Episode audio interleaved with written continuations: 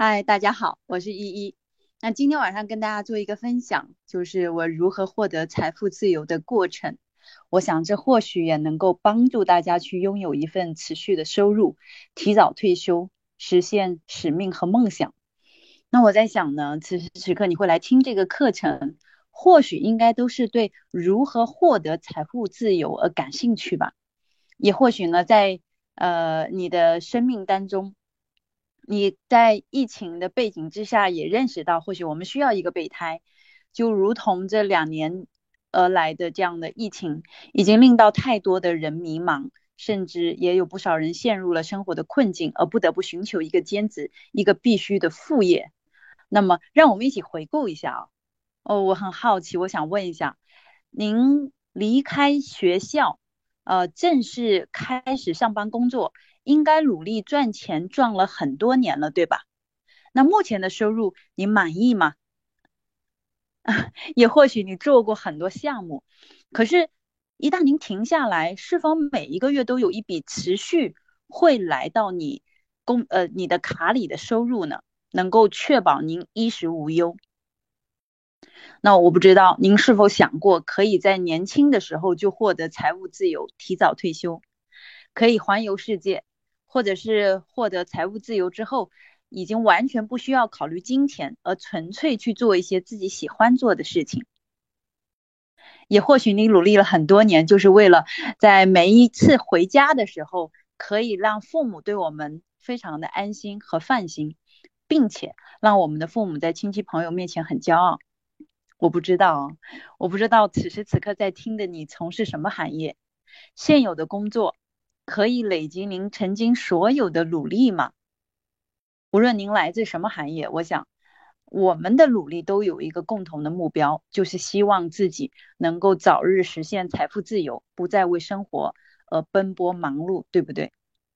那不论您内心如何思考，我想我们有一个共识，就是我们如此的努力，第一个目标就是要实现财务自由，对吗？因为财务自由是我们实现一切梦想的根基。那呃，我想特别值得您做一个小小的感恩，感恩谁？感恩那个邀请你来听这个课程的朋友，因为他是发自真心诚意的，希望能够带给你生命的转折。为什么这个分享值得您收听一下呢？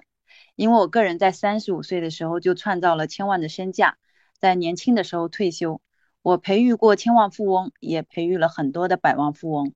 更是帮助许多普普通通的小人物，让他们的月收入超过今天许多白领的年收入。所以呢，正式跟大家介绍一下，我在二零一三年九月份加入美乐家，五个月时间晋级 SD，十个月 ED，两年时间 CD，三年 CD 二。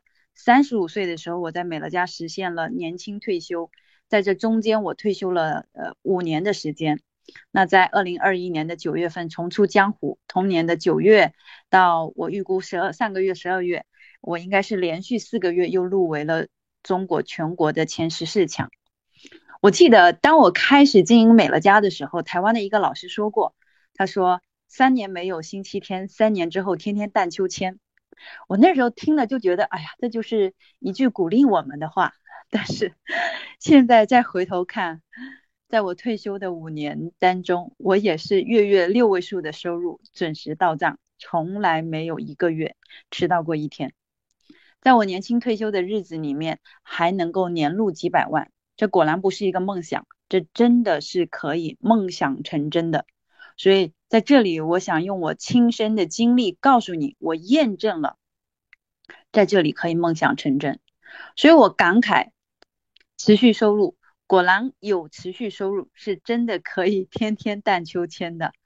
所以我把台湾曾经台湾 CD 对我说的话，在今天我想分享给此时此刻在线的所有的朋友们。当然，这一点我非常感慨，在经营美乐家之前啊，呃，我其实也非常的努力，我的努力也不亚于美乐家。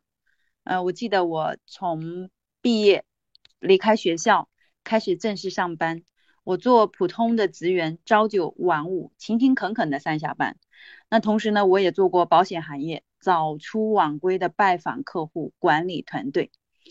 后来呢，我又在上海创业，开了自己的培训公司，每个周末都飞来飞去，在全国各地开课讲课。但是，在那些最美的青春年华，我曾经所付出的所有的汗水和努力，所得到的报酬，都是以月为单位的暂时性收入。包括我开公司，我在做员工的时候，我不敢停下来；当我创业做老板的时候，我更不敢停下来。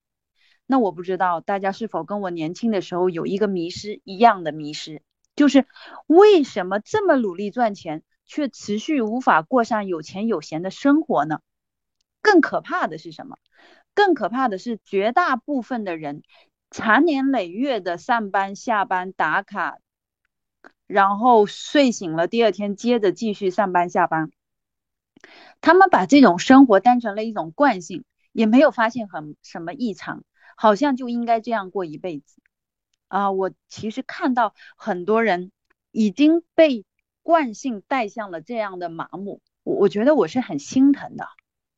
那为什么这么努力赚钱，却没有办法过上有钱有闲的生活？但是有一些富人，他们好像打着高尔夫球或者是年轻退休，但他们却可以有闲的同时又有钱呢？答案是。你虽然埋头赚钱，但是你一直不知道钱和钱的差别很大。穷人绝大部分赚的是暂时性的收入，那是所谓的暂时性收入，就是停下来收入就停止了。而富人之所以富有，他们更多的是创造或者依托了一个系统来赚钱。当停下工作的时候，收入依旧月月持续而来，因为系统是持续运作的，是不停歇的。所以，亲爱的们，你需要判断的是，现在你所从事的工作一旦停下来，你还有钱吗？我想听听大家的回应。就是您所从事的工作一旦停下来，你还有钱吗？这件事情特别的重要。如果你没有把这件事情做一个思量，你就会在那个惯性的工作当中，朝九晚五，日复一日，然后休息一下，周末继续开始新的一周。就像今天是星期一，你有没有办法像我一样睡到自然醒？你有没有办法可以想上班就上班，不上班就不上班？如果不能，你为什么不去想象你可以拥有这样的一天呢？我认为我们没有办法财富自由，其核心的根本是我们失去了对财富自由的思索，以及我们陷入到我们过往的惯性的麻木生活状态里面去了。你忘了，你忘了曾经的梦想，然后你没有去思索，所以，我其实是一个很爱思索的人，因为我是射手座。然后呢，我其实很爱自由，我也很懒，我不喜欢天天上班。我记得我工作到了上海，呃，我我早我早年的时候在广东，在广州和深圳工作，后来去了杭州，再后来去了上海创业。我为什么去创业呢？其实就是因为当我在上海工作的时候，我每天要挤那个六号线的地铁。太挤了，真的太挤了。当我挤地挤地铁挤到厌烦的时候，我就告诉我自己，我不想再去上班打卡，我不想再做员工了。我到底有什么样的方法，我可以更自由呢？于是那个时候我想到的出路就是创业，我要当老板，想上班就上班，不上班就不上班，我是老板，我说了算。然后我就去创业了。所以。你内心深处那个想要成为富人的勇动力是很重要的，你持续不断的去思考你怎么样去成为一个富人，这个思索是不能停的。所以也正因为在那个过程当中，我其实是上了很多课程，自己本身在培训业嘛，那我上了很多财商方面的课程。于是我就听到一个老师跟我讲，他说，财富自由的定义等于持续性收入大于支出，你才能够财富自由。哇，各位，你听到这句话了吗？这句话你一定不要把它只是简单的当成一句话，这句话你应该写在你的笔记本上，把它当为最最重要的一个公式，因为这是财富自由的公式。财富自由等于持续性收入大于支出，我们才能财富自由。所以我在上面问你很多话，我都在帮助你理清楚你所赚的钱到底是暂时性收入还是持续性收入。假如你赚的是暂时性收入，财富自由几乎跟你无缘。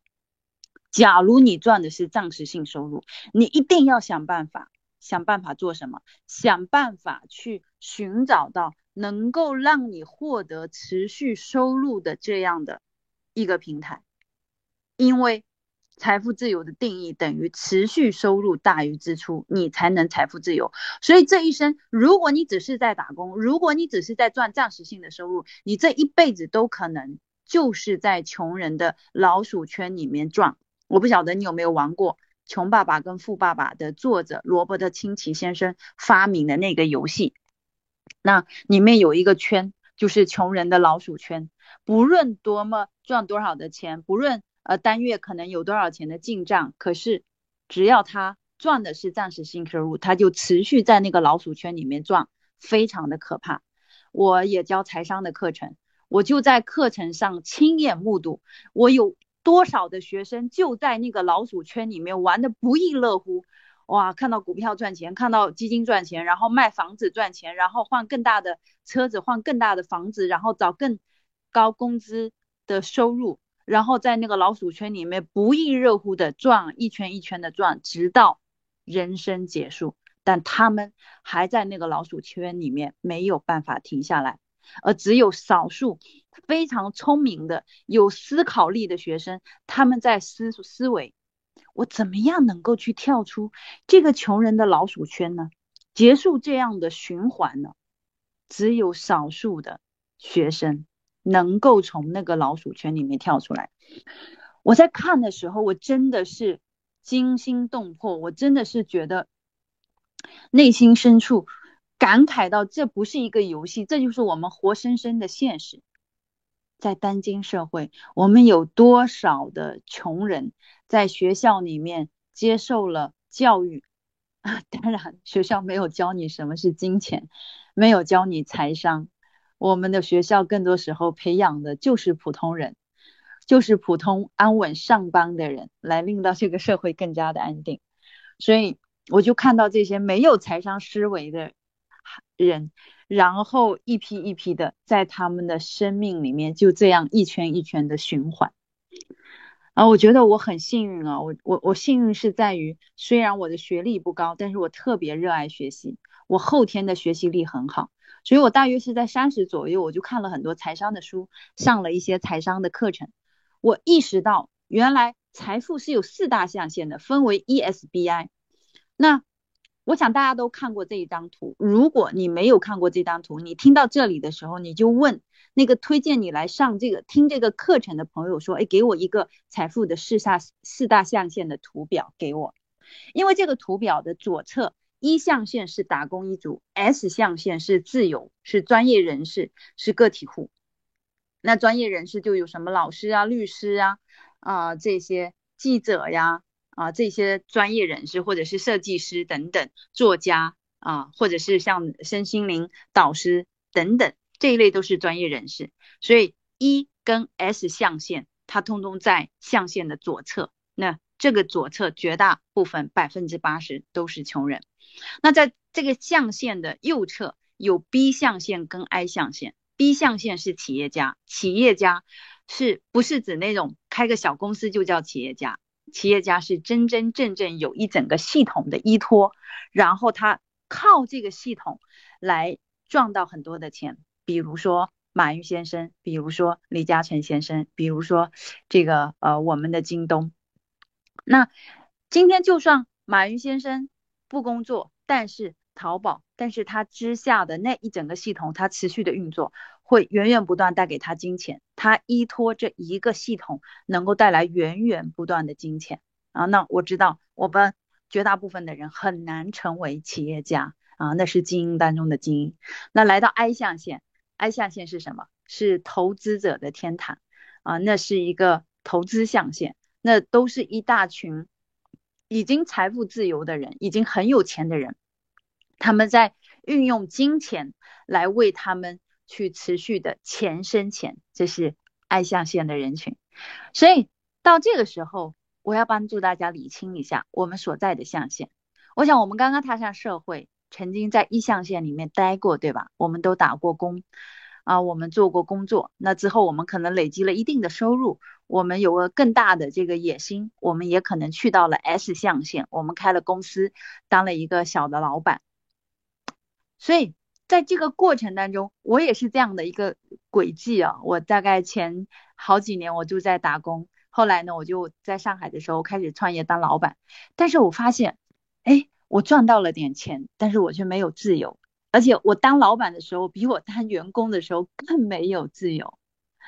OK，工薪一族，如果你生病或者任何意外，你停下来就没有钱。但开公司创业，老板固然有出头的机会，但是我们要承担更大的风险。当员工的时候，我们只要确保工作到位。准点上下班，我们就能够拿到工资。但是当老板的时候，我发现我基本没有休息天，我从早到晚的工作，没有周末，天天晚上加班，我才能够确保我能够发得出工资，确保我所有员工的收入。所以我要支付完所有的账单，剩下的钱才是自己。有的时候生意不好的月份还要亏损，还要贴钱。我想，只有当过老板的人才深有体验吧。那我的生命就是在那个时候有一个很重大的转折。当我在上海，当我开公司的时候，当我有着小小的骄傲的时候，我在那个时候遇到了，但是我上海男朋友的外遇背叛，那是我痛不欲生的一年。啊，我在面临男友外遇之后，我大概有一年的时间都没有办法走出来，我就陷入生命的一个深思。我就问我自己说，身为女人。我这么努力的工作，我努力的变得很成功，我努力在上海滩立足，我的收入比我当时的上海男朋友还要高，可是我已经这么的努力，变得这么的优秀，他还是离开了我。我就在问我自己，我这一生除了赚钱以外，我还还有什么是我需要同时兼顾考虑的呢？我发现人很现实啊，在当今这个社会上。做女做男人难，我觉得做 女人更难，真的。我在那个时候，呃，跟我男朋友在一起，拍拖五年，我们准备要结婚，然后就听到他外遇，知道他外遇，我那个当下非常的不解，我就跟他有一些对话。后来我男友告诉我说，不是因为我不好，不是因为我不优秀，相反，我各个条件都比。他的那个外语优秀，可是，可是为什么他选择他呢？我想大家一定也很好奇，对不对？是啊，我刚刚说做男人难，做女人更难。我记得当时的我上海的男朋友告诉我说，他说是的，我很优秀，也很爱他，嗯，也很努力。可是他想要的太太是有时间自由的。然后他跟我例举了种种，我跟他在一起的五年，每个周末我没有办法陪他，我必须飞去不同的城市去讲课的那个过程，在那些空洞而又寂寞的周末里，他和别的女子相相遇的那个过程，填补了他的寂寞的那个过程，我真的是心如刀绞。我觉得做一个女人，原来除了很优秀、会赚钱还不够。你还得考虑你有没有足够的时间，所以我的生命也正是在那个时候，我考，我想到说这一生我成功，我有钱还不够，我还得有闲，因为我不只是一个女强人的角色，我不只是一个老板的角色，我还同时要成为一个妻子的角色，要成为一个母亲的角色。现在回首哦，当年很心碎，但是也很感恩他。感恩他用这样的生命的痛楚的教导，令到我去思考什么样的人生才是圆满。所以那个时候我停下来，我也停止了恨他。我告诉我自己，这一切皆因我而起，是因为我没有时间。虽然我有钱，在那个时候我意识到人生有闲是多么的重要。在那个时候，我意识到，生命如果不能够处在一个平衡，只是只能追求金钱，那或许我们会失去很多。真的，亲爱的朋友们，我也特别想要邀请你思考一下，在今天，你对你的生活满意吗？你不论是身为父亲还是母亲，你都能够照顾到你的孩子吗？我前两天在听到一个华为的人力资源的总监在讲到说，其实华为很多高管都是很失败的。他们失败在哪里？他们非常成功在他们的行业领域里，但是他们非常的失败在他们的亲子教育上，因为华为高强度的工作是大家都知道的，所以很多高管不停的调动他们高强度的工作，甚至常常要加班加点在公司里，他们的孩子没有人陪伴，他们的太太也常常会对先生长时间的这样的工作充满了抱怨，对。我想很多人都有这样的思考，或许你对你的先生常年的忙碌你也不是很满意，或许你本人也虽然是一个女人，但是你也要不停不停的劳作，有的时候给家人做一顿饭都显得奢侈，对吗？是的，在那一年，我在那段感情里面重新痛定思痛去思考，原来我只是会赚钱是不够的。所以我那时候有在思考说，那到底赚什么样的钱我能够停下来呢？赚什么样的钱，我不仅仅能够扮演好我自己，成为一个成功而卓越的自己，同时我还能够做一个成功的、完美的妻子，做一个成功的这个有责任感的母亲。是的，我在思考这些这些角色，我如何能够同时兼顾。然后就在这样的背景之下，我就告诉我自己说：好，我未来如果要找到一个伴侣，那这个伴侣他必须跟我有共同的价值观，那这个伴侣他能够跟我共同去创造持续性的收入。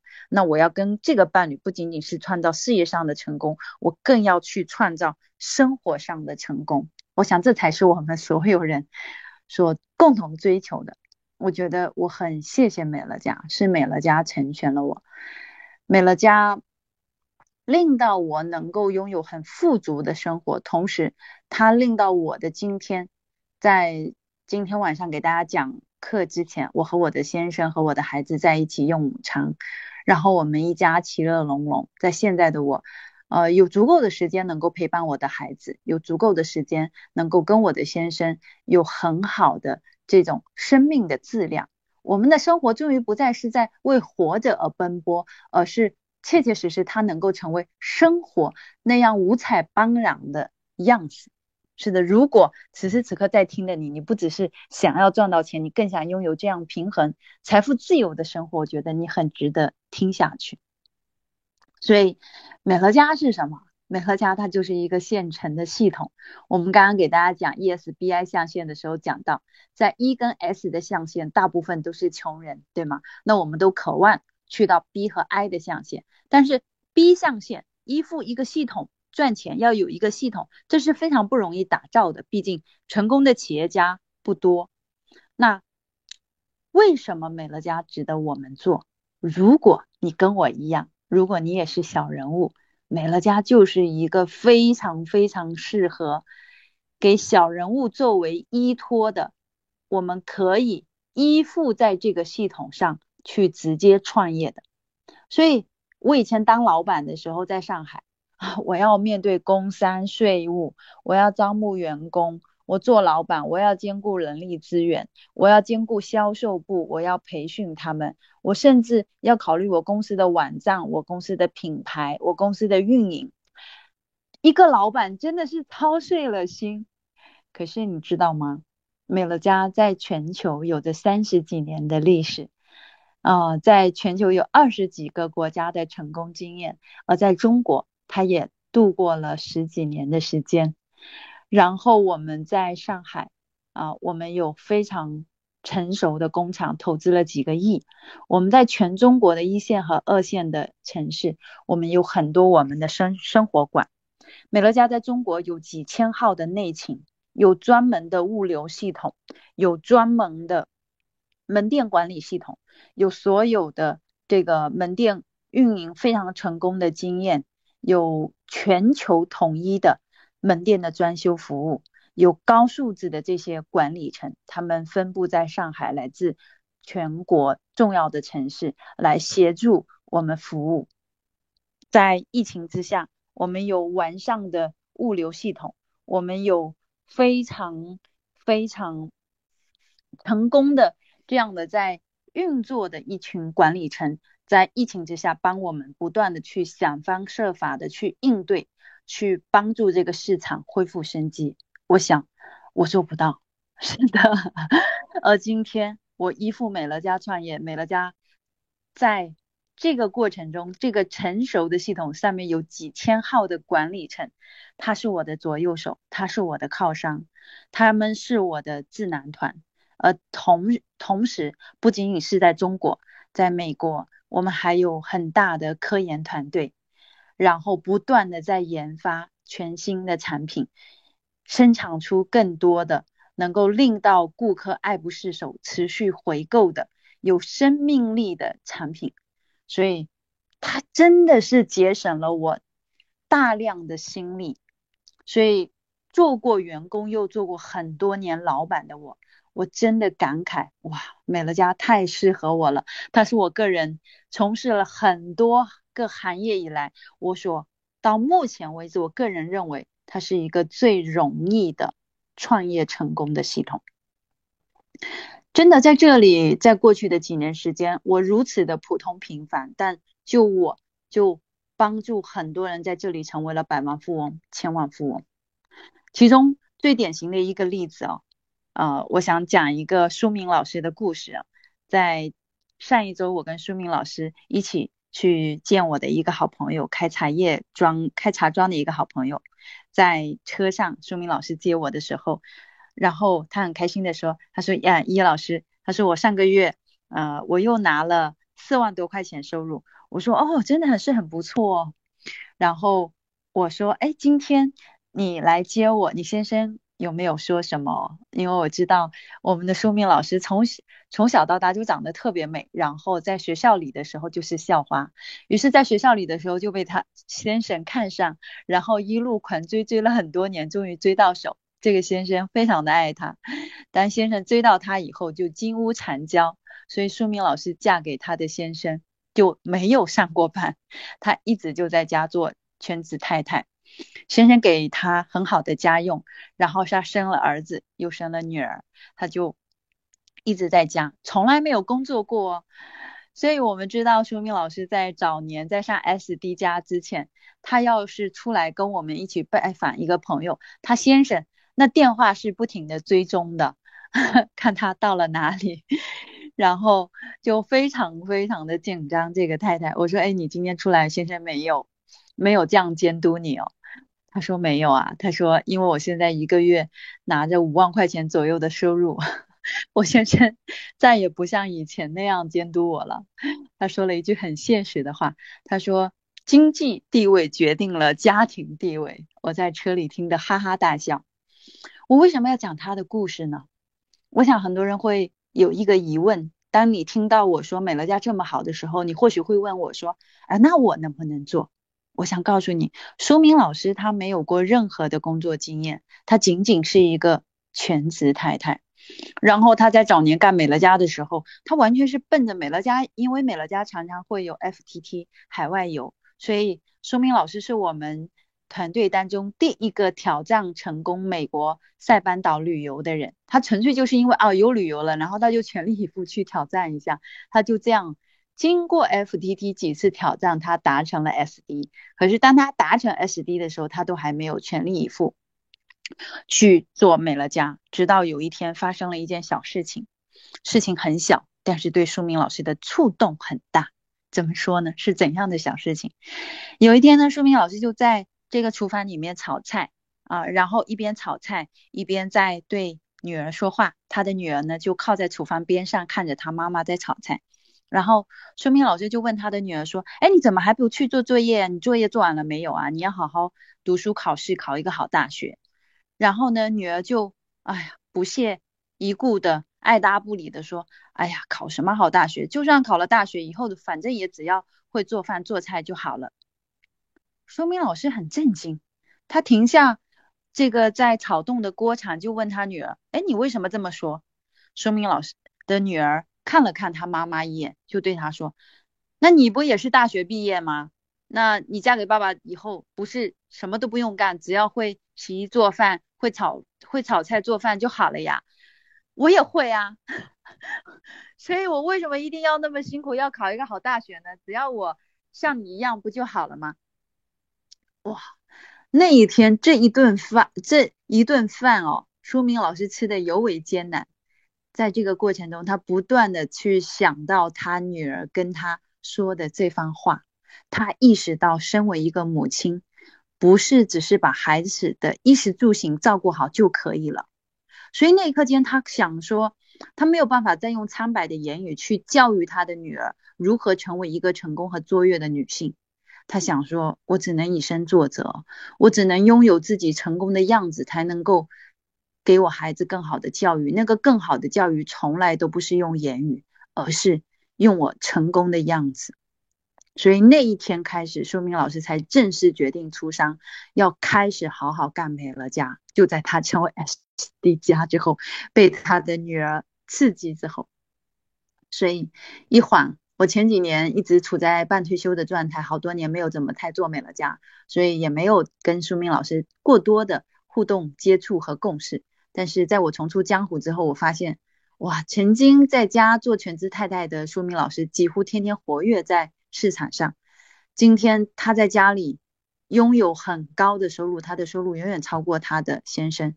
他的女儿跟儿子看到了这样一个成功的妈妈，这个妈妈。她虽然是全职太太，可是她在美乐家通过八年的时间打造了几千人的这样的团队，于是，在今天，在这个团队之内，几千号人每一个月为他带来几万块钱的月收入。我坐在车上非常的感慨，我感慨这一个从来没有上过班的全职太太，今天她的月收入。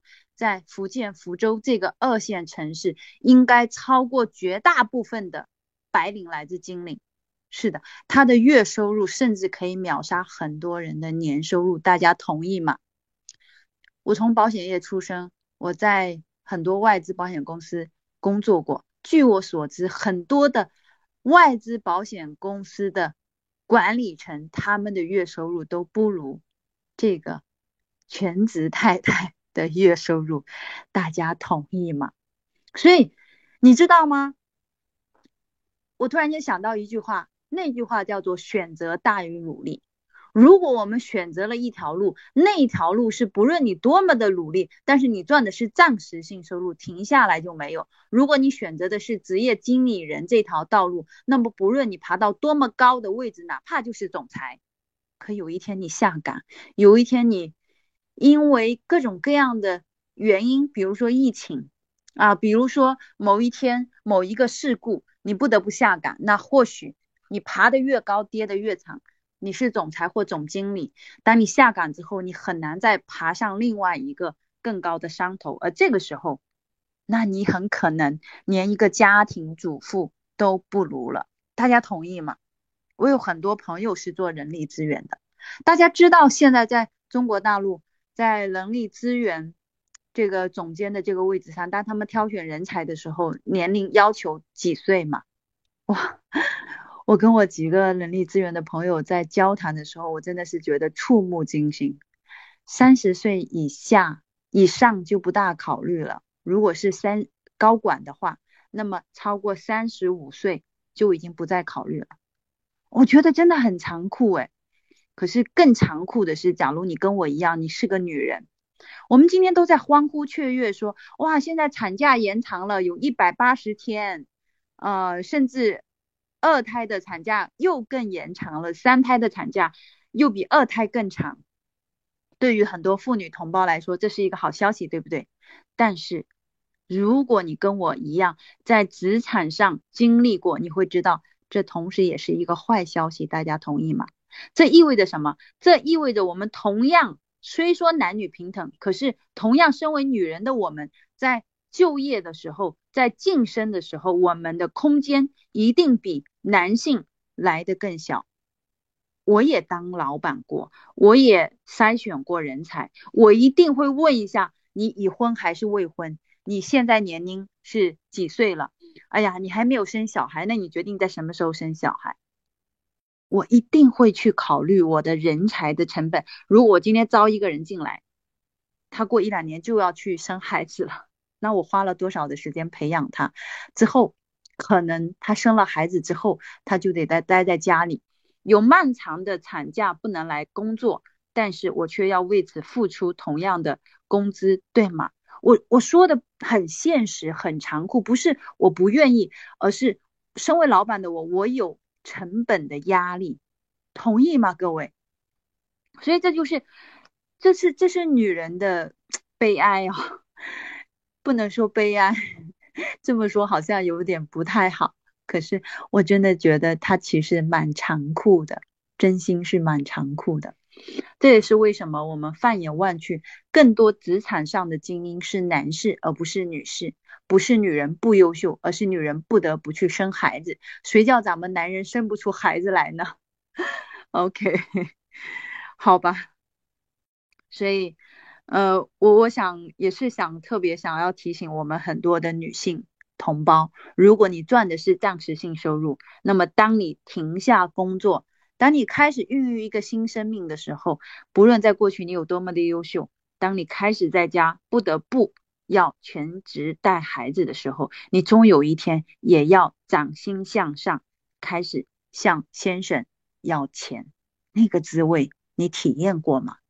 非常的不好受，好像做妈妈很不容易哦，要做所有的家务，洗衣做饭，啊，要带小朋友，一个月嫂的工作，据我所知要一万到两万，呃，一个钟点工。他来家里只是做，呃几个小时的卫生，至少要两百块钱。如果我们请一个半兼职的在家里工作半天，一个月至少也得花给别人发五到八千的月收入。可是一个女人，一个全职太太，她肩负起几个工种的工作，但是很有可能这个带孩子的全职妈妈，在公公婆婆的眼里，以及在社会大众的眼里，我们都会认为她没有什么价值。同意吗？所以各位，如果你是一个女性，或许你真的是要思考更多，尤其是当我们有了孩子之后，我们会有一个牵绊。生呃，在美乐家工作了好几年，每当我去到全国各地出差，我总有一份心疼。我在全国各地出差的时候，我总是看到那些怀里抱着孩子的妈妈，他们在兼职美乐家。他们甚至怀里抱着一个小的，手上还牵着一个大的，就坐在会场里面听我讲课。虽然有的时候孩子很吵，但是我总是满心不忍，我还是要呃照顾一下孩子，然后尽可能的能够照顾到这些妈妈，让他们能够尽可能听完。我很坦白讲，这么多年，我操全国各地出差，我从来没有见过一个爸爸是。怀里抱着一个孩子，手上再牵着一个孩子来这里兼职创业，所以男人不得不说，在这个部分是比女人来的幸运的。我也想，如果你是一个男性，你听到这里的时候，请你一定对家里的太太更温柔一些，好吗？真的去感恩一下她的付出，她真的是不容易。所以，我也更多时候会很希望我能够帮助更多的女性同胞在这个事业里面创业成功，因为你们可以就此。告别那些所有时间不自由、所有高强度、所有令到你在做太太、在做妈妈、在做以及在做公司的员工或领导的这几种角色上的内心的撕扯。是的，美乐家太适合女性创业了，因为它有完整的自由的时间，它能够令到你在这里成功。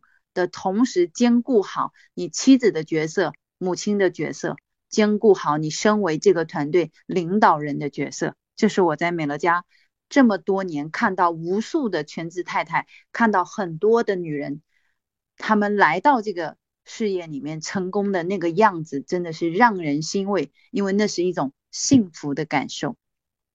好的，那或许你还会问说，那美乐家为什么会有持续收入呢？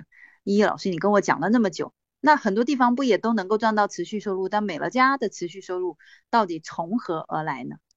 美乐家之所以能够有持续收入，因为它是按月订购的模式，它透过时间和空间的累积，我们会培养起一批忠诚的消费者，持续的在我们环保超市按月订购。例如我在过去的几年持续累积，那我终于有了一万多个顾客。当然，这一万多个顾客我只认识一两百个人啊，呃，因为我一共自己就推荐了一百多个顾客，我那剩下的。那一万多并不是我推荐的，甚至绝大部分的人我都不认识。可是美乐家很棒的是，我们可以杠杆别人的时间、精力、资源、人脉，来为我们共创这个系统。然后在整一个这样的回购网里面，在这个系统里面，因为拥有这些月月订购几百块钱的顾客，购买着日常所需的生活用品。所以我才能够在前几年的时间处在半退休的状态，因为持续累积下来的顾客，他们经过时间的洗礼被沉淀下来。当然，我们也淘汰掉一些可能不消费或者不习惯或者不了解为什么换品牌的顾客。那么我们最后沉淀下来的这一批顾客，他们养成了习惯，在环保超市里面购物，这是一大批的消费者组建成的巨大的消费网。正是这一张按月订购、持续订购的消费网上的每一个顾客，他们按月订购，而为我们创造了持续而来的每一个月的收入。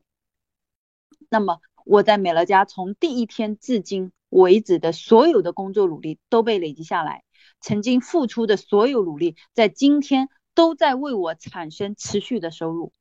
但是各位，我从毕业到踏上我的第一份工作，直到我经历过十几年的工作时间，乃至我后来创业开公司，我曾经所有的努力，在我停止的那一刻。都烟飞烟灭了，所以这里有一个关键，那个关键非常值得你思维，就是你曾经做过的那些工作的努力，为你带来的是月收入，还是他们能够在美乐家，像美乐家这样被累积下来呢？我有时候想想很感慨，你知道吗？直到今天，我在领的很多的收入，是跟我在美乐家第一年创造的。那些成果有关的，比如说，第一年我认识吴小佳老师，我认识了舒明老师，然后我认识文清老师这些人。那第一年我认识他们，我培育他们，我陪伴他们共同在这里创业。当我离开美乐家的那五年，我我在半退休的状态。可是这些人，他们曾经被在我努力之下带出来过以后，他们形成了。自动化的工作模式，然后他们又创造出来更多的顾客，哇！原来几年前我努力过的努力，到现在为止都在为我产生持续的收入，这是美乐家区别于我们所有工作的一个巨大的特色。当然。我想我在这里同步回答一个问题，这个问题是什么？这个问题是很多人会说，哎呀，依依老师啊，我我就是不喜欢这个你们美乐家好像这个什么按月订购啊，这个强制消费啊，我很不喜欢。OK，我我在这里要解释一下，美乐家是按月订购，但它不是强制性消费。在今天中国的法治社会之下，没有任何一家公司可以强迫你消费，对吗？所谓的强制消费是什么意思？强制消费的意思是说你不买也得买，这叫强制性消费。可是美乐家试试，你随时不想买，你就可以随时停，它不存在强制消费。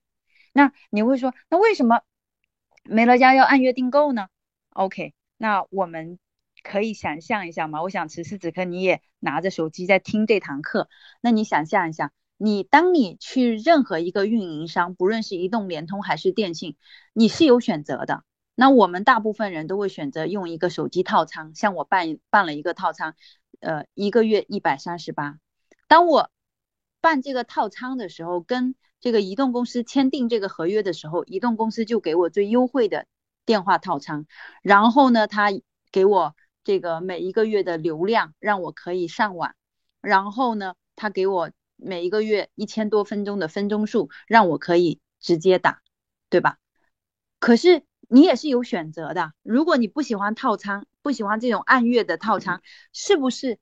你可以跟移动公司说，哎，我不需要套餐，我就每个月打多少，你就给我算多少钱，对吧？我每个月使用了多少的流量，你就给我计算多少钱，对吧？你是可以的。但为什么几乎所有的人都办了套餐，而没有人去选择打多少算多少呢？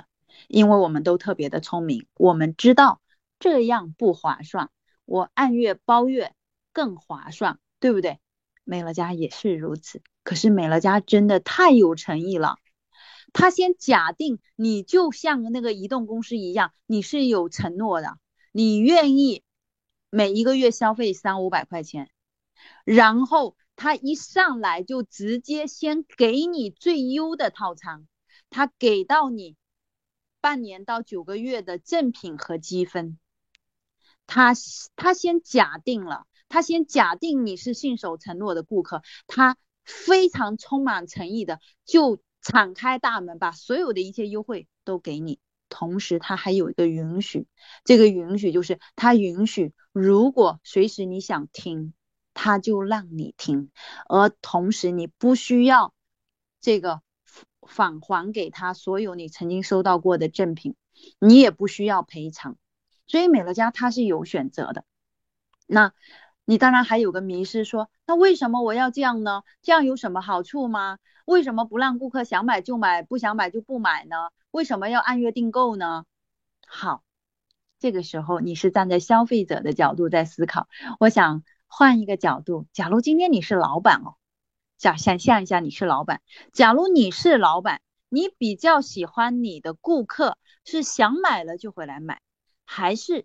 他每个月来就来一次，买的不多，就三五百，但是他月月都来买，这是立场思考的问题哦。所以，假如你是创业，你一定是站在老板的角度，对不对？那站在老板的角度，你到底喜欢哪一种顾客？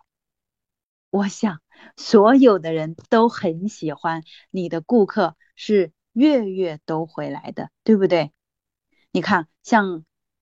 我们今天月月都回购的这些公司和平台，他们是多么的富有。比如说我刚刚举过的移动、联通、电信这些公司，在中国大陆他们是多么的富有。再比如，每一个月都会产生一点点，像我们家的电费、水费、煤气费，是吧？每一个月一点点。包括很多的物业公司也很有钱，为什么？因为你每个月都要交一笔物业费，虽然不多，一百多块钱。像我们电费、水费，一个月就几十块钱或百来块钱，但是为什么这些公司都富得流油呢？大家想象过吗？因为 他们所有的顾客都是按月都会回去消费一次，交一次钱的，对吧？是的。所以这就是美乐家持续收入的来源，各位关键就在这里。美乐家用它最难的，看起来最难的按月订购的这个续订，为我们构建了每一个月都会来的持续收入，这就是核心秘密所在。所以为什么我不会去？做任何其他家的直销公司，因为放眼望去，所有的直销公司当中，只有一家美乐家，它是按月订购的模式。我曾经经营过呃卢叉叉公司，那我亲爱的吴小佳老师他做过梅叉叉公司，那这两家都是非常典型的公司。但是这样的公司他们很自由的，他们是你想买的时候就买，不想买的时候你很自由，你不用买。是的，顾客自由的同时，很抱歉。身为经营者，你就不自由了。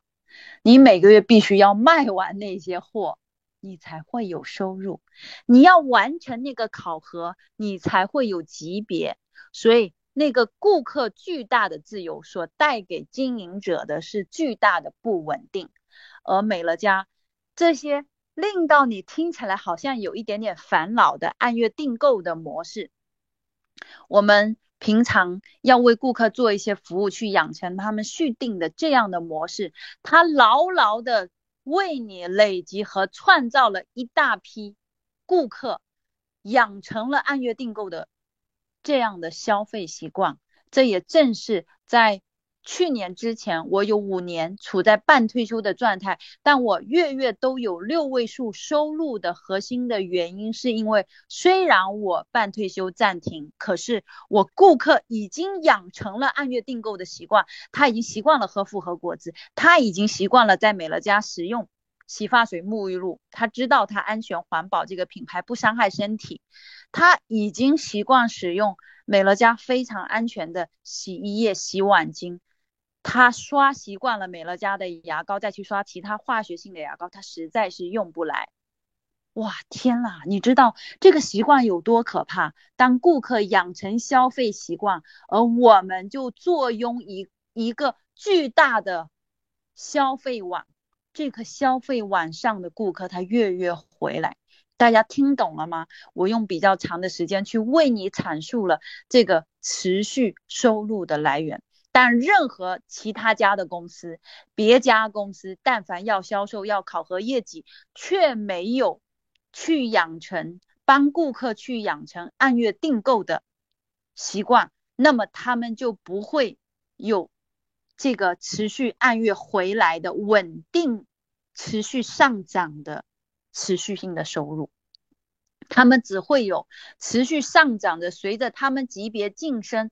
而后他们持续上涨的考核业绩，可是我们同样也有级别上的业绩相对应的业绩，但这些业绩已经完全被通过金卡顾客五百五百五百五百的分散在不同的这些小小的千家万户的消费者身上，所以同样都有级别相对应的业绩。可是美乐家已经消化在千家万户的按月订购的模式当中，可别家却需要狠狠的扛住那个业绩。今天晚上我团队有个伙伴还在说：“哎呀，老师，我有个好朋友，他正想去做呃某一家直销公司。据我知道，那家呃喷泉公司他们也是有好高的业绩。”我说没关系，我说让你的朋友去体验一下吧。我说，但是呢，在他体验之前。你可以问他一几个问题啊，首先你要问他，哎，请问一下，你是小人物还是呃大人物？那小人物呢？我们知道在疫情之下，大家生活挑战更大，小人物我们只都会追求性价比，对吧？啊，像我们现在过去有淘宝，现在出来一个拼多多，那我们就有很多人就跑去拼多多了。为什么？因为拼多多上面有很多的产品，他们的性价比更高。所以不论你是穷人还是富人，我告诉你，很多富人一样也会追求性价比的。我说，你问问你的朋友，他是穷人还是富人？我说为什么要问？我说，因为假如他去做那家喷泉公司的话，那么。他一定要是一个富人，因为首先他得是富人，他才能够消费得起一个月随随便便随便购买一下一个月几千块钱的这样的支出，对吧？贵的时候，呃，仪器呀，那些什么做脸做身体的仪器呀，再加上一些要配套的对应的这些仪器所使用的那些呃产品哦，那可能过万都是很自然而正常的。所以你要问一下你的朋友，他是不是一个富人？第二个，你要问一下他，他身边有没有很多富人的朋友？为什么？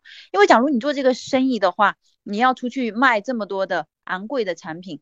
第一，如果你自己不是富人，你买不起；第二个，如果你身边没有很多的富人，那么他们也买不起，对不对？如果他们都买不起，那你每个月要考核那么高的业绩，那怎么办？你只能囤着呢，对吧？所以你要问一下他是不是富人，他身边的朋友是不是富人？第二个。如果他是个富人，他身边的朋友也是个富人，对这些产品的价格，呃都没有问题，都能够消费得起，那么你还得问问他，他是不是很喜欢销售？为什么要问他是不是很喜欢销售？因为但凡是这那一些直接销售的直销公司，他们都有巨大的考核。业绩的考核，于是他们要残年累月的不停的销售。我说你得问问你的朋友，他喜不喜欢销售？如果他很喜欢销售的话，他能够持续销售多少年？啊，这是一个很重要的。我说我曾经做过保险，我算是一个销售能力很强的人，但是在保险业销售两年、三年、五年、十年，真的人会疲惫的，你会想逃跑的。你有一天终于不想再过过那种月月归零的日子，你觉得好崩溃哦。然后你想停下来，你却不能停，因为每一个月都有那个考核追在你的屁股后面，越是到。过年过节的时候，你所担负的考核压力就更大，然后大家都在冲刺，你冲还是不冲？我说，身为一个女人的我，身为一个射手座的我，我我非常的懒，我又爱自由，我真的不想过月月考核、年年考核、半辈子都考核的生活。是的，但是在美乐家，你没有这个困扰，你或许会有小小的啊，在早期刚刚开始，在这个事业开始的时候。创业的过程当中，你要去帮助顾客养成按月订购的习惯，你要又做一些续订的辛苦。但是后期当顾客养成按月消费的习惯之后，你却再也没有压力了。各位，你同意吗？因为顾客已经自然而然养成习惯了，所以前期你会辛苦，但是在美乐家，你越到后期越幸福。所以在美乐家，像我这样做到 CD 的人，退休的人很多人，那么做到 ED 的也很多。据我所知，不仅仅是在大陆，在台湾，在马来西亚，在新加坡，很多领导人做到 ED，他们就退休了。为什么？在中国大陆，ED 月收入五万左右，已经够很好的生活了。所以，如果他们没有更远大的目标的话，那么在这个时候，他们选择半退休，偶尔兼顾照顾一下市场，他们已经可以过很好的生活了。因为他们没有业绩考核，他们所有考核的压力都被分散在那些按月订购的顾客，他们通由他们的自动购买，自动、自动的、自然而然的完成了那个业绩的总量。但是在所有的销售型的公司或直接销售型的公司都做不到，包括微商都很难做到。他们就是要不停、不停、不停的奔跑，因为他们赚的还是暂时性的收入。大家能够明白这其中的差别吗？所以，亲爱的们，美乐家这个事业是让你通过时间的沉淀，去构建一批老顾客，不断的做回购网的事业。而这些持续回购的顾客，他就是我们的资产。资产是什么？资产就是即使我们没有工作，但是我们拥有这些资产，而这些资产能够按月为我们带来持续性的收入，这就是我要经营美乐家的核心的原因。是的，听到这里，如果大家还有一些在呃跟你们朋友谈论到。这个这个事业的时候，朋友的一些问题，如果你想要发问，也欢迎你发在这里，我可以及时的为大家去做一些解答。所以正是因为我去思考，我去思考什么是真正的持续性收入的时候，我去思考为什么那一些水电公司、电话费公司能够拥有很能够呃能够非常的富有，能够非常的庞大哦，到各个。呃，然后这些企业的老总他们都能够有很自由的生活，我发现到他们都有这样的模式，而我在对比照之下，我发现美乐家有，但是你跟我都是普通小人物，我们不可能去移动公司，我们既不是富二代，也不是官二代，我们没有那样的资源，我们没有办法进入这样垄断性的资产性的行业。可是美乐家就摆在你眼前，它不需要你有任何的。投入资金的投入，甚至我们鼓励你从一开始就兼职，你不要一下子全职，你能够在你原有的工作时间之余去兼职，去创造这样的一个系统。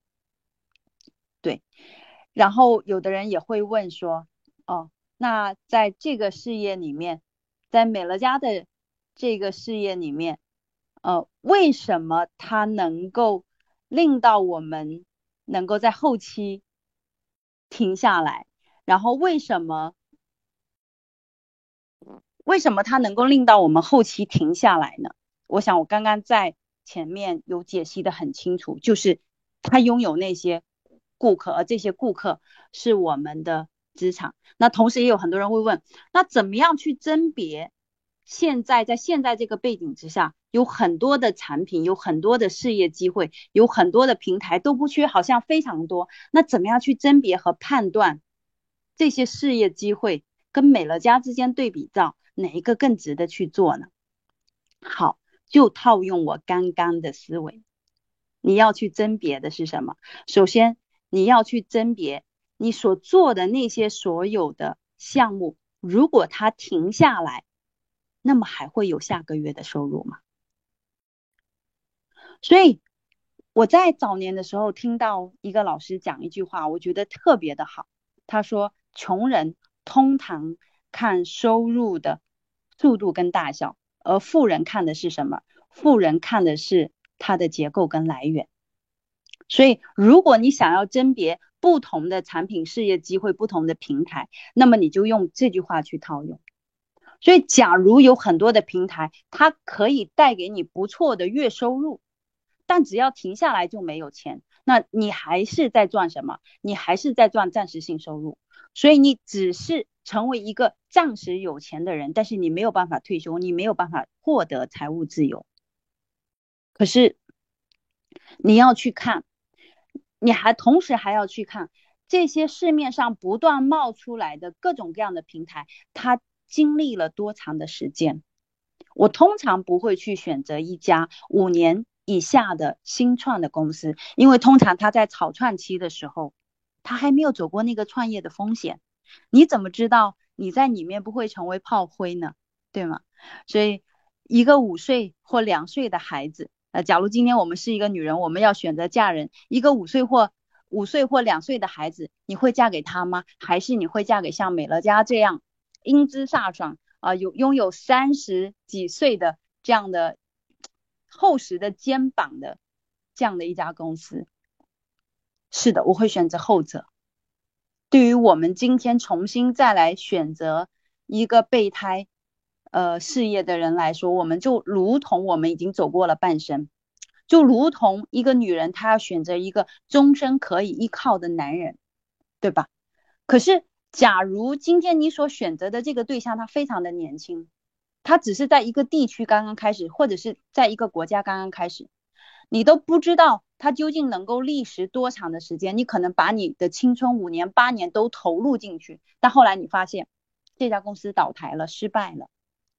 那就好像一个很不幸的女人谈了五年八年十年的恋爱，最后这个渣男抛弃你了。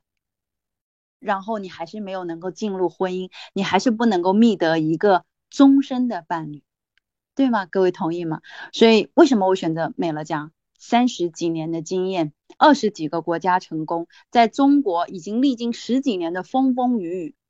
他在疫情的大背景之下，在上海奉贤区一跃成为税收第一名的公司，他还不足够给你安全感所以这就是一个。一从一个终身，从一个终身事业的维度去思维，我们究竟要选择一个什么样的公司？很多时候，有的人会认为说，哎，我现在也不错啊，我现在在我现有的工作单位，老板对我很好啊，我收入很高啊，我的我的月收入也好几万块钱呐，然后我年收入可能也有几百万等等。为什么这样的人他需要美乐家呢？可能你真的认为你很不错，嗯，我想问一下，嗯，我经常会开一个玩笑啊，我说，我说今天你在为老板家种树，你种的所有的树，你所有的丰功伟绩都栽种在老板家的院子里，都在老板家后院里，你你所孵化培育出来的那一棵一棵树苗，最后成为一片的森林，它都在老板家。就好像很典型的一个行业，保险行业。那在保险行业，我们创造很多的呃保单，可是我们在保险业只能拿三到五年的佣金，有甚至有一些保单它只能拿一年的佣金，对吗？可是之后这些顾客他年年交保费，他交的是给保险公司，可是这些顾客曾经都是你。不断的跟进、拜访、邀约、喝茶、面谈，一次一次的沟通才拿下的顾客。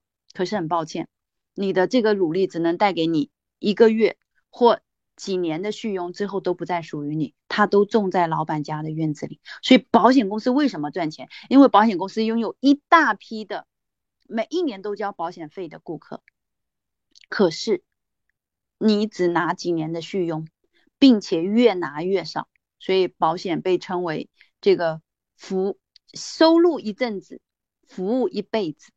我才为什么那么了解保险？因为保险业我也历经了十年，在我的团队之内也有很多保险的高阶来从事美乐家。可是美乐家是什么？美乐家是服务一阵子，收入一辈子。我们再回到刚刚那个案例，你可能是一个呃职业经理人，你可能拥有很不错的一个年收入、月收入，那你为什么还要来做美乐家呢？因为很多年年以后。你会发现，你种的所有的树都在老板家的院子里。可是，如果有一天你离开那个平台，你一棵、你一片树叶都带不走，更不要说一棵树了。但是在美乐家，你所种下的每一个小树苗，它都在你自己家的院子里，它都在你自己家的果园里。可能你种的树很慢。也可能你在前期遇到很多的艰难和挑战，可是有一天，只要持伴随着你持续不断的播种、浇水、施肥，那些小树苗会长成一片一片的森林，并且这些树苗它是会自动裂变的，它就像蒲公英吹去，然后更多的种子会自动带到更广阔的田野里，然后它持续不断的倍增裂变。就像我，我只推荐，我只种了一百多棵小树苗，可是这一百多棵小树苗到今天为止，为我带来了一万多棵的大树，其中有大部分是我不认识的，但这每一棵树都在结果子，而每一个月我都有，我都有一大批的果子成熟，有很丰厚的收入，所以亲爱的们。今天或许你位居高位，或许你做职业经理人，或许你在单位上班，可是你要想想一下，你所种的这个树到底是在自己家的果园里，还是在老板家的果园里？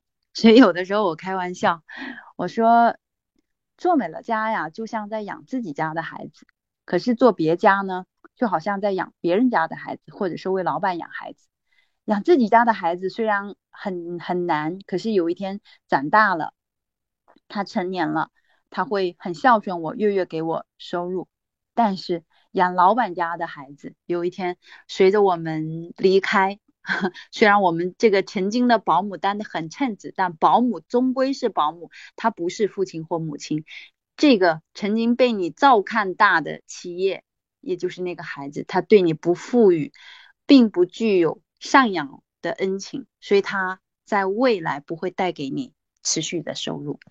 所以我发现，在这个世界上有很多人都有一个迷失，那个迷失就是照看，花绝大部分的时间在养别人家的儿子，但是却忽略了美乐家这个亲生儿子在美乐家上所花的时间少之又少。我不知道你是否有这样的清晰的思维，这是我在这里看到的。当然会，很多人会会有这样的挑战。在一开始的时候，美乐家并不是一条乐热闹的路哦，在一开始的时候是有很多的孤独和寂寞，因为创业终究是不容易的。在创业的过程中，你会遇到很多的挑战挫折，你甚至要磨练你的心性。你从一个员工的心态要转变成为一个老板的心态，你要开始承担所有的一切。你既要做推荐续订，你还要开始学会带团队。你会遇到很多的挑战，你会遇到很多的不适应，但是这个不适应，一旦你适应了，你就拥有资产性的收入。当然，惋惜的是，如果你不适应，你又回到你的老鼠圈里面，你又回去做员工，你又回去为老板赚钱，那那个适应的这个温水煮青蛙的大锅饭，会令到你的后半生会不适应，因为你的后半生。或许就没有办法过很自由的生活，或许就没有办法很潇洒，呃，买各种东西或去哪里 shopping 的时候不用看价格。是的，所以，嗯，我很普通，啊，我是从一个非常非常小的职员开始工作，在我的生命里面，我经历了一象限、S 象限，我打过工，我做过好几份打工的工作，然后再到了 S 象限，开始做一个心理咨询师，做一个身心灵的课程老师，再到去做呃老板，这一路过来，我真的是经历了十几个工种，然后从员工走到创业。我感慨颇深，我终于意识到，我要赚的这个钱，它一定是要持续性的收入。如果它不是，那我也一定要去找到能够让我依附创业的平台。如果没有的话，那很可能我就进入了一个盲区。我没有去思索，没有去思索什么，没有去思索那个最重要的就是今天这个事情，我停下来，明下个月我还拿不拿得到钱？其实你衡量的标准很简单，你只要用这一个标签去衡量，只要你停下来，过几个月就再也没钱的收入，统称为暂时性收入，它并不值得你在现在花超过八个小时以上的时间去全然的投入在里面，因为那是别人家的儿子，那终究不是孝顺你一辈子的。所以，亲爱的们，醒醒，醒醒。尤其是在疫情之下，在面对我们生命有如此之多的挑战的背景之下，我们更应该清醒又清醒的清晰思维，到底做什么停下来能够让我月月有钱？到底我要构建一个什么样的系统，能够让我这一辈子安枕无忧？在美乐家已经有很多继承的案例，所以我们家女儿很可爱，她常常会问我：“哎呀，妈妈，你现在有多少个顾客呀？你做到什么级别呀？”为什么她要问我？他从来都不问我说：“妈妈，你现在有有几套房子啊？你有多少的储蓄啊？”他不问我这些，因为他知道，他知道他的他的妈妈我在美乐家所留下来的这个收入是上亿以上的收入，是以亿为单位的收入。啊，冰冰老师现在还很年轻哦，我今年过四十，冰冰老师才三十几，大家想象一下。啊，我们还有几十年可以领的持续收入的钱，我简单算了一下，至少一两个亿吧。按照现有的收入水准的话，还有一两个亿在美乐家我们还没有领。而在有一天我们夫妻百年之后，这一个生意还可以继续传承给我们的孩子。有一天当我不在的时候，妈妈的爱还在。那亲爱的朋友们，你现在所从事的那个事业，如果有一天你不在了，你可以留给你的孩子吗？我听过行业里有一些保险同行说啊，我们保险也可以继承啊。我想说啊，继承的是寂寞。为什么这么讲哦？继承的是压力。为什么这么说？因为在保险业同样是有考核的，同样的也在别的什么销公司，他说他也是可以继承的。可是你别忘了，我继承给我的孩子的是几万个。按月订购、持续消费的顾客，可是别的公司或许继承给他们孩子的是每相应的那个级别所需要付出的那个考核的代价，可能是很大一个金额的考核的金额、销售的金额。所以你继承到的真正又是什么呢？这是需要我们很有智慧的洞见去稍加思索的。是的，所以呃，今晚很浅显的讲了一下持续性的收入，所以我鼓励大家能够在这个全新的二零二二年，呃，痛定思痛，去清晰思维一下，究竟在我们的生命里面，我们究竟要在什么轨道上面去花时间、花精力，去创造、去打造一个能够月月而来的持续性的收入呢？假如。我们同样花时间，如果你在面临对比较的话，没关系，你可以拿个笔，拿个纸去写一下，去分析一下。同样花时间在你现有的工作上工作三年、五年、十年，和在美乐家上面你工作三年、五年、十年，你所得到的不同的结果分别是什么？其次，当你停下来了，哪一边还有收入，是吗？OK，最后请大家记得。养自己家的孩子，去创造一个能够持续孝顺你，在未来高枕无忧的持续性的收入。好吗？谢谢大家，祝福大家，祝福每一个人都能够拥有财商的思维，都能够清晰的判定在你生命里面究竟什么值得你花真正的时间去在这上面投入，并让自己下半辈子高枕无忧。同时也祝福大家，如果你跟我和冰冰老师一样，同样每一天全力以赴的努力，我想。